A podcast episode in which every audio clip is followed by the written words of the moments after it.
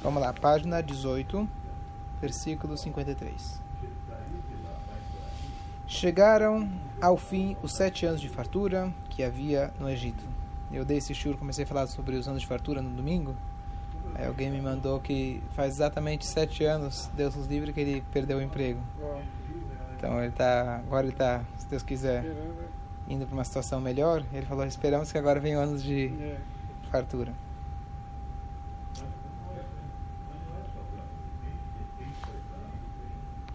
Continua o passuco. Os sete anos de fome começaram, assim como Yosef tinha predito. Havia fome em todas as terras, mas no Egito havia pão. Certo? Por quê? Porque o Yosef ele tinha se preparado.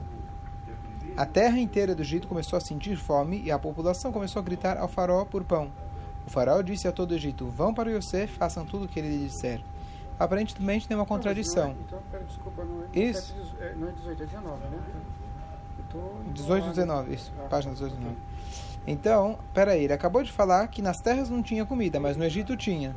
De repente, no Egito tá com fome, tem, tem fome? Então, o que significa isso? Então, fala pra gente, Urashi, a terra inteira do Egito começou a sentir fome porque apodreceram os cereais que outras pessoas haviam armazenado, exceto os de Yosef. Então, eles tinham se preparado. Yosef tinha falado, sabiam que ia vir a fome. Mas a fome veio. Apesar que eles se prepararam, as coisas dele, os cereais deles estragaram. Mas por quê? Assim Hashem tinha predito. Na verdade, isso tudo é para que os irmãos de Yosef caíssem nas mãos do próprio Yosef. Era importante para o desenrolar da história. Façam tudo o que eles, o que ele lhes disser. Yosef disse a eles para se, para se circuncidarem. E quando vieram ao faraó e falaram, assim Yosef nos disse para fazermos. Faraó lhes disse, e por que vocês não juntaram cereais? Por acaso Yosef não anunciou que chegariam os anos de fome? Disseram-lhe, juntamos muito, mas apodreceu. Disse o faraó, tudo o que disser, façam. Ele decretou sobre o cereal e ele apodreceu. Se Yosef decretar sobre nós que morreremos. Certo?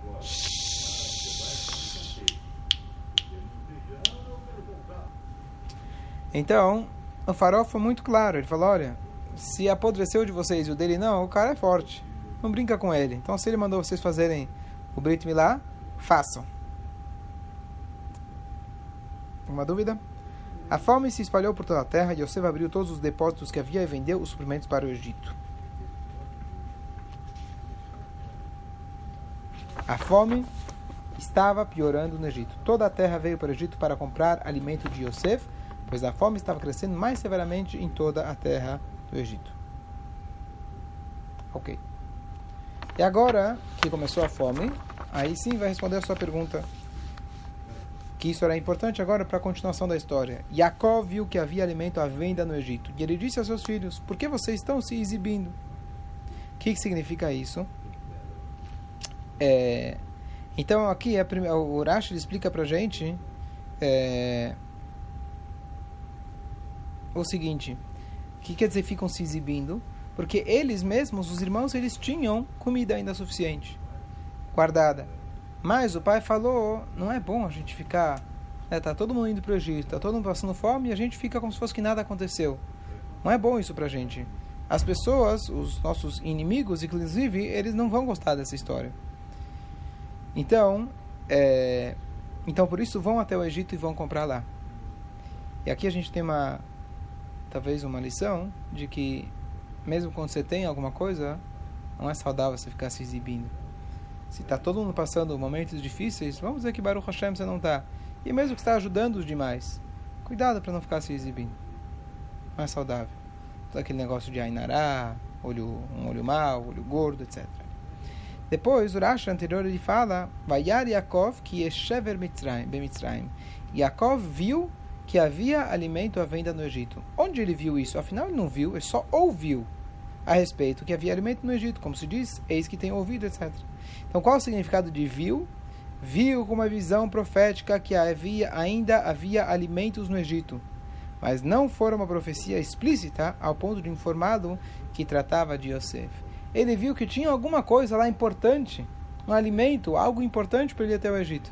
Ele não sabia exatamente o que, porque ele sofreu até o último instante dos 22 anos.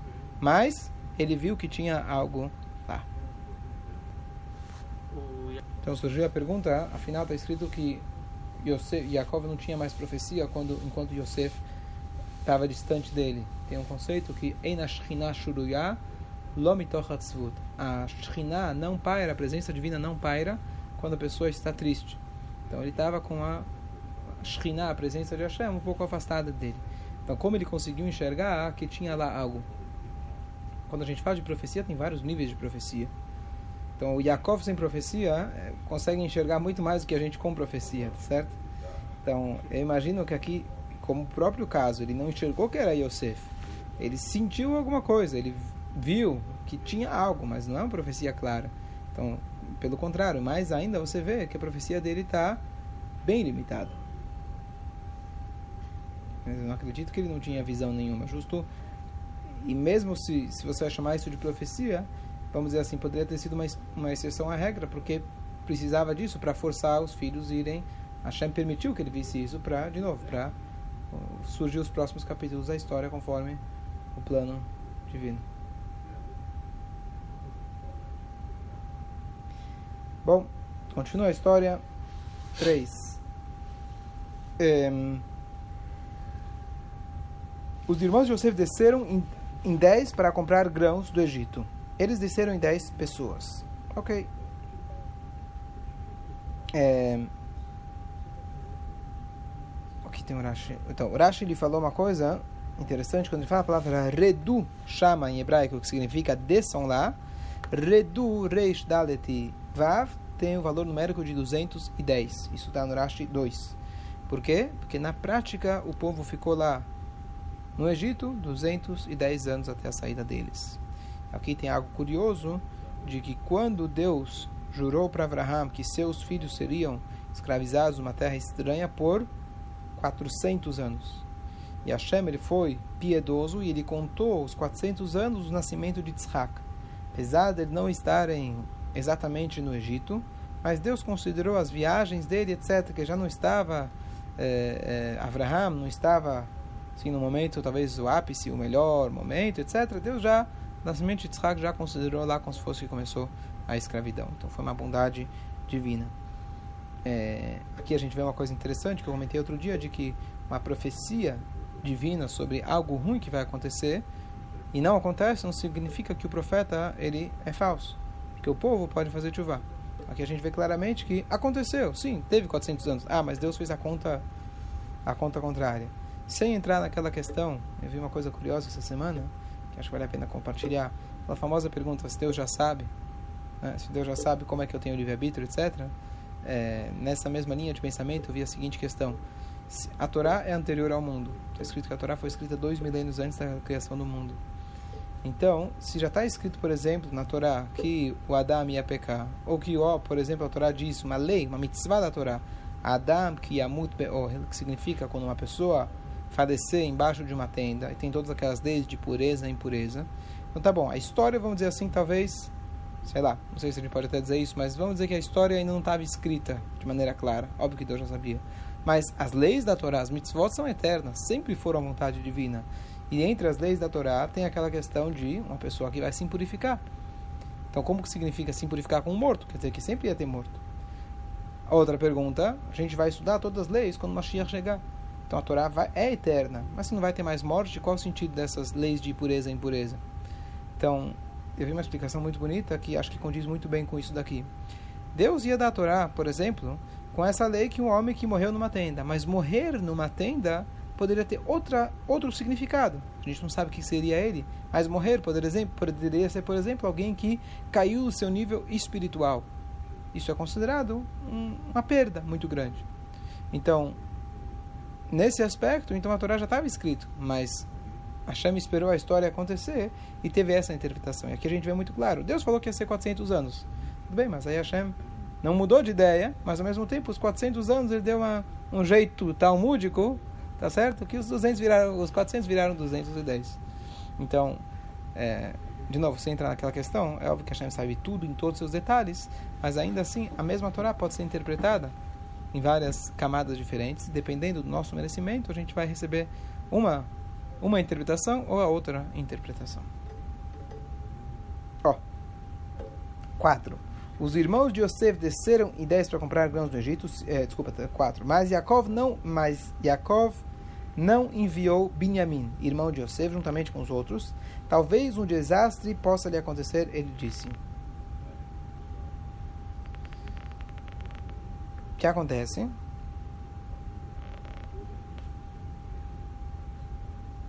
Vamos ler aqui o versículo 3. Os irmãos de Yosef desceram, Rashi, e não está escrito nesse versículo os irmãos de Yaakov, os filhos de Yaakov. Isso nos ensina que eles estavam arrependidos de tê-lo vendido e resolveram em seu coração comportar-se com ele com fraternidade. Estavam dispostos a resgatá-lo por qualquer quantia que lhe fosse pedida. Certo? Agora que a Torá chamou eles de irmãos de Yosef, depois de 22 anos, um pouco não, um pouco menos, 20 anos, eles, é, eles já estavam arrependidos do que eles fizeram. Por isso a Torá chama de Arrei Yosef.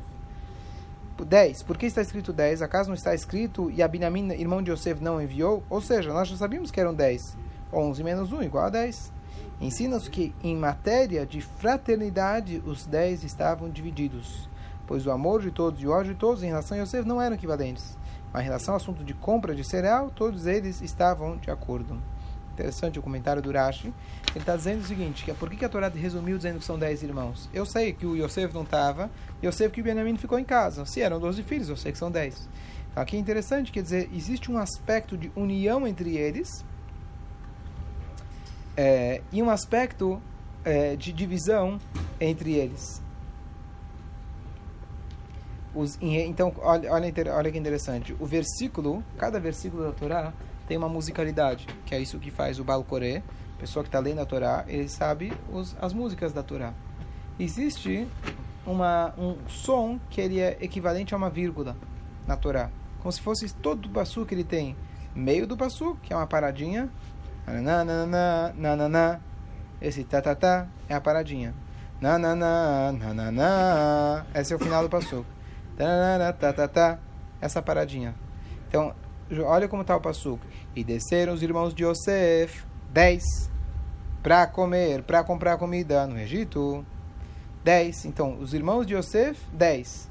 Então, isso que o Urash está comentando para a gente, que ele fala em relação a, a ser irmãos de Yosef, eram dez. Dez e dez diferentes. Dois judeus, três sinagogas, dez judeus, cinquenta opiniões. Tá certo?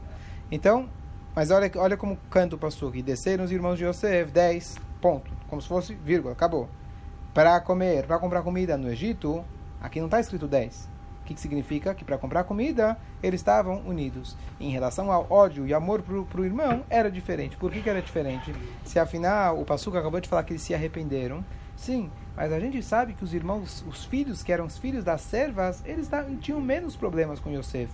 Yosef era amiguinho deles. Então, eles tinham menos o que se arrepender tiveram inicialmente menos problemas com Yosef. Então, em relação a o amor e arrependimento deles estavam diferentes, mas em relação a comer, estava todo mundo certo. Por isso que sempre você quer você quer, você quer, você termina em pizza, tá certo? O que, que você termina em pizza? Ou faz um kiddush. Na sinagoga o pessoal discute, etc. Guimará, com certeza. Estão discutindo coisas importantes.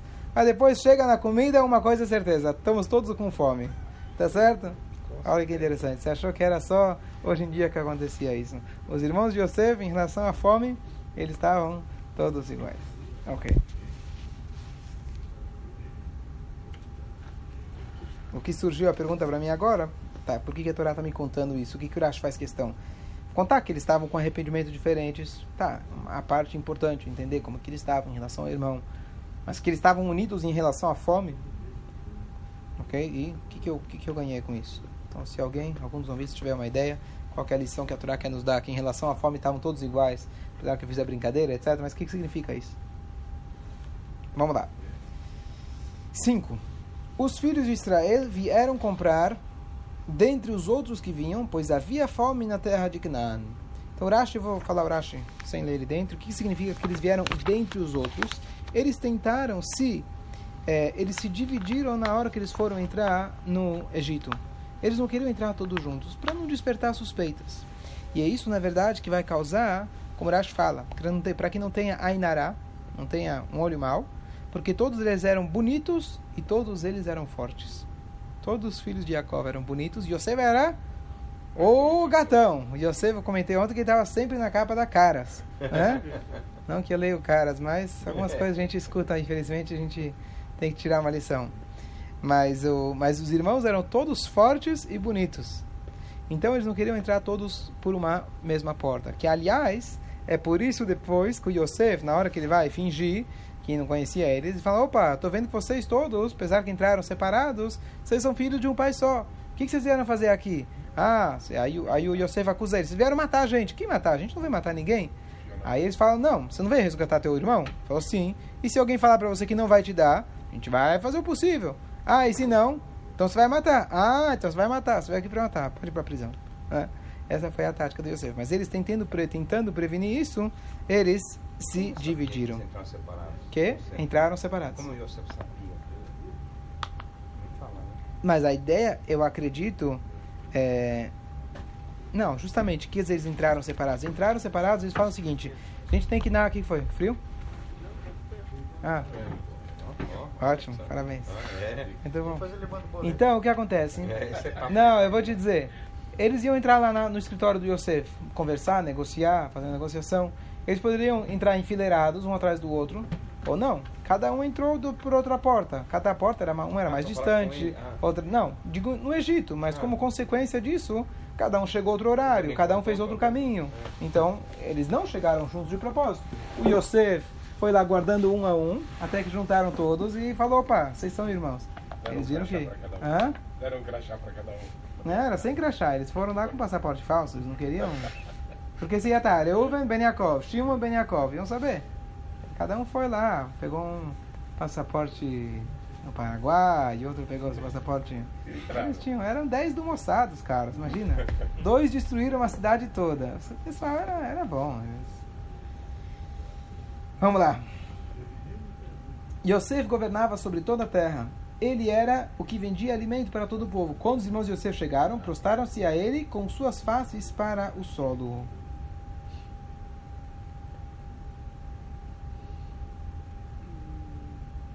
Ó, eu vou, eu vou voltar uma coisa que não está claro. Talvez, talvez, eu vou talvez retirar, não tenho certeza do que eu acabei de falar, de que em relação a, a Yosef eles entraram separados. Está escrito que eles entraram separados na, na cidade. Mas desse próximo versículo parece que eles, eles se prostraram, parece que todos juntos chegaram e se prostraram. É verdade. Pode ser.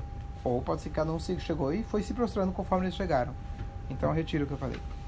É, bom, Yosef reconheceu seus irmãos assim que os viu, mas eles não o reconheceram. No entanto, ele agiu como um estranho e falou-lhes asperamente. De onde vocês são? Ele perguntou. Eles disseram, da terra de Canaã, para comprar comida. Yosef reconheceu seus irmãos, mas eles não o reconheceram. Percebam a repetição da Torá. A Torá acabou de falar que não reconheceu, certo? E aqui de novo a Torá fala que não reconheceu. Urashi fala que por que, que eles não reconheceu? Porque quando ele, porque, e- porque eles sim, eles não. Então Urashi explica porque eles já eram mais velhos, já tinham passado a puberdade, já tinham barba, né, estavam na adolescência, já maior, já tinham barba e ele ele. Então, 17 ele- Hã? Ele já tinha 17 anos. tinha 17, mas não tinha barba. Não demorou, ele demorou pra nascer barba. Na verdade, pega hoje em dia, 17, 18, muitos é quando começa a ter barba, então não é um pouco depois, a barba vem depois. Você não vê moleque de 13, de 13 14 anos fazendo barba. Certo? Não, é mais raro. Então, 17, perfeito. Então o que acontece? E aí então, eles, ti- ele, tinha, ele não tinha barba, agora ele tem barba. Pergunta: concorda que ainda falta um pouco da explicação? O que significa que eles não reconheceram ele? Barba? Só barba? Quantas pessoas? Nenhum dos 10 percebeu, tá certo? A voz, o corpo, o jeito, tem tantas formas. Hoje a biometria é tão avançada, pode ser pelo polegar, pode ser pelo reconhecimento facial, a íris, tá certo? Nada. Então, o Hassidut comenta, óbvio, o que Irash falou é 100%, mas além disso, uma camada um pouco mais profunda, o que eles não reconheceram era Yosef, no sentido de que eles não reconheciam Yosef desde o princípio. Eles não conseguiam reconhecer que um judeu poderia ser o vice-rei do Egito. Nunca passou na, no último pensamento deles que Yosef poderia não só queria conseguir chegar. Como é possível? Eles não reconheciam. Até o final isso. Talvez depois mudaram um pouco a ideia mas eles eram pastores como é possível um judeu que ao mesmo tempo que ele é judeu pratica as mitzvot e ele está envolvido no mundo de tal maneira. O que, que o Yosef fazia o dia inteiro? Era vendedor de comida. Como um vendedor de comida pode servir a Deus? Como alguém que toma todas as decisões mais importantes do mundo, vice-rei do Egito, o Paró entregou para ele o anel para ele poder carimbar o que ele quisesse. Um judeu não pode ter esse tipo de trabalho na visão dos irmãos. Isso que significa que eles não reconheciam Yosef. Enquanto Yosef, ele reconheceu os irmãos. É justamente isso que o pai, desde o princípio, estava esperando. Está escrito que o pai, quando interpretaram o sonho, quando ele contou os sonhos, o pai estava já esperando, ansiando por isso. Porque o pai sabia que era possível você ter esse, se conciliar. Ele trabalhou em Lavan, apesar que ele também era, ele também era é, pastor. Mas ele se envolveu muito com o mundo, saiu de Israel, ficou muito distante dos pais. Então ele tinha essa característica, ele enxergava esse, esse potencial no Yosef. Mas num sentido mais profundo. Se ele, sonho de Yosef ele falava que se curvava tanto o pai como a mãe. Né? Tet 9. Ele lembrou-se do que havia sonhado a respeito deles. Ele lhes disse: Vocês são espiões, vocês vieram espionar os pontos fracos da terra. Certo? Aquilo que eu acabei de falar, que eles entraram separados, ele usou isso pelo contrário, para acusar eles. Disseram para ele: Não, meu senhor, nós somos seus criados e vimos somente para comprar alimento. Nós somos todos filhos do mesmo homem. Nós todos somos filhos do mesmo homem. Nós todos. Quem é nós todos? Sem perceber, eles incluíram o Yosef certo? Nós somos honestos. Seus servos nunca foram espiões, certo? Aqui a gente vê de novo essa questão do Ruach HaKodesh, igual que teve com Jacob agora há pouco. Que ele disse, Jacob falou, vamos para o Egito, quero que vocês vão para lá. Mas o que, que tem lá? Ele sentiu, com sexto, usando a linguagem atual, sexto sentido. Aqui também eles, sem perceberem, também falaram, nós somos filhos de um pai só. É óbvio que eles não sabiam no consciente deles que era Caso contrário, a continuação da história não teria sentido. Não, e a, a gente comentou antes, ele, não, ele sentiu que tinha algo lá, mas não sabia que era Yosef. Ele ah. sentiu que tinha aqui para o Egito. Ele falou, vai lá comprar comida, mesmo que eles tinham comida. Para não se exibir, mas está escrito, ele viu, que, ele viu, enxergou que tinha algo lá. Mas não de Hashem, não, não. Vai de Hashem, sim. Hashem, Hashem fez com que ele mandasse os filhos para lá, que ele viu que alguma coisa tinha. Disse a eles Yosef, não, vocês vieram para ver onde a terra está exposta. Então o Rashi ele comenta aquilo que eu falei antes, que aqui teve todo um, um diálogo. Eles falaram, não, a gente, todo mundo gente boa. Aí o Yosef Fadai questionou eles, peraí, por que vocês entraram separados? Ah, a gente veio procurar o Yosef. Ah, você veio procurar o Yosef? O que acontece se a gente não quiser dar ele para você? Ah, então a gente vai fazer uma guerra. Não fala isso, Hã? Não falam. E, não, mas eles aqui falam, peraí. Ó. Não falam que vai procurar o Yosef. Sim, fala aqui no Rashi, o Rashi fala. Ah. O Rashi fala, o Midrash traz isso. É embaixo, não. Certo? o Midrash traz isso. Por isso que ele acusa eles de espiões. Aí ele fala, eles disseram, teus servos são doze irmãos, nós somos os filhos de um homem que está em Canaã. Eis que o irmão mais novo está com nosso pai e o irmão não está. Disse para eles, foi o que eu disse, vocês são espiões. Aqui ele fala, então eu me adiantei. Então ele fala, a gente tem um irmão mais novo, o outro não está. Ah, no teu irmão não está? O que aconteceu com esse irmão? Ah, sumiu. E aí ele... É, certo? Aí, curiosamente, aí o, o, o, o Yosef responde: há somente uma maneira de vocês me convencerem, pela vida do farol. Como Rashi comenta, quando ele queria jurar em falso, ele usava a vida do farol. Uhum. Pela vida do farol, vocês não deixarão este lugar a menos que seu irmão mais novo venha até aqui. Mandem um de vocês e traga seu irmão, e vocês permanecerão na prisão. Isso certificará a alegação de vocês e determinar se você, determinará se vocês estão dizendo a verdade. Se não, pela vida de Farol, vocês são espiões. Yosef vos colocou na prisão por três dias. No terceiro dia, Yosef lhes disse: Se vocês fizeram como eu digo, vocês viverão. Eu temo a Hashem. Então, ok, essa passagem é muito famosa, mas eu sempre me questionei e não tenho resposta. Mas só, vou, só segunda pergunta, desafio de hoje. É, tudo bem, a gente que está lendo aqui a história, a gente sabe quem é o Yosef e a gente sabe, né, a gente sabe quem, quem é cada personagem. Mas vamos se colocar no lugar dos irmãos de Yosef. Ou no lugar do Yosef perante os irmãos. O que, que tem a ver trazer o irmão que está em casa? E por que, que, eles, na hora que queriam mostrar a honestidade deles, contaram: não, a gente é filho do mesmo pai e temos mais um irmão em casa? Você chega na delegacia, está sendo acusado de um crime. Aí você fala: não, não, não sou, não sou criminoso. Por quê? Porque eu tenho um irmão em casa e um papai. Escolha. Muito bom saber da tua família. Quer que eu prenda eles também? Eh, que história é essa? O que, que, que, que, tem a ver falar? Falar que está procurando Yosef, tudo bem, isso justifica porque eles entraram em portões separados. O que, que eles precisavam mencionar Benjamin? Inclusive, depois o pai vai criticar: peraí, o que, que vocês foram abrir a boca a falar do Benjamin? Agora vou ter que abrir mão do filho que eu gosto? O único que me sobrou? Então a pergunta é: por que, que, por que eles falaram do irmão? E por que o Yosef pediu o Na irmão? verdade, antes ele fala que ele tinha 11 e são 11 irmãos, né? Não, mas por quê? Quem pediu para falar? Eles falaram que eles são todos juntos, que eles são 11 irmãos. Sim. Falaram, Falaram que são os irmãos. E? aí E? depois eles colocam para ele que realmente tem um irmão que ficou lá. Perfeito, mas. Ele E, deve ter contado os 10.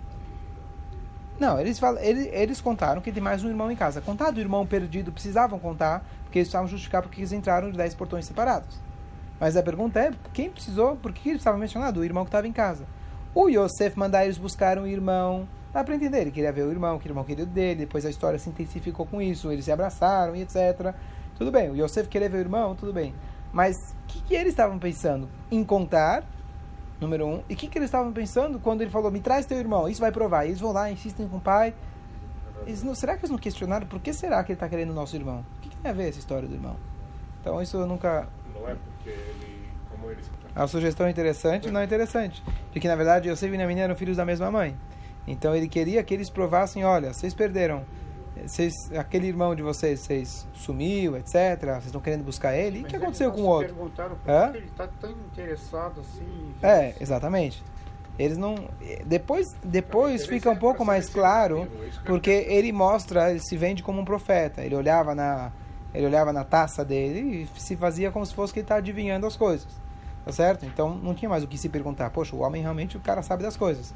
Mas a pergunta é por que, que eles foram mencionar em relação ao irmão? Vamos deixar essa pergunta. Se alguém mandar uma resposta, amanhã eu comento.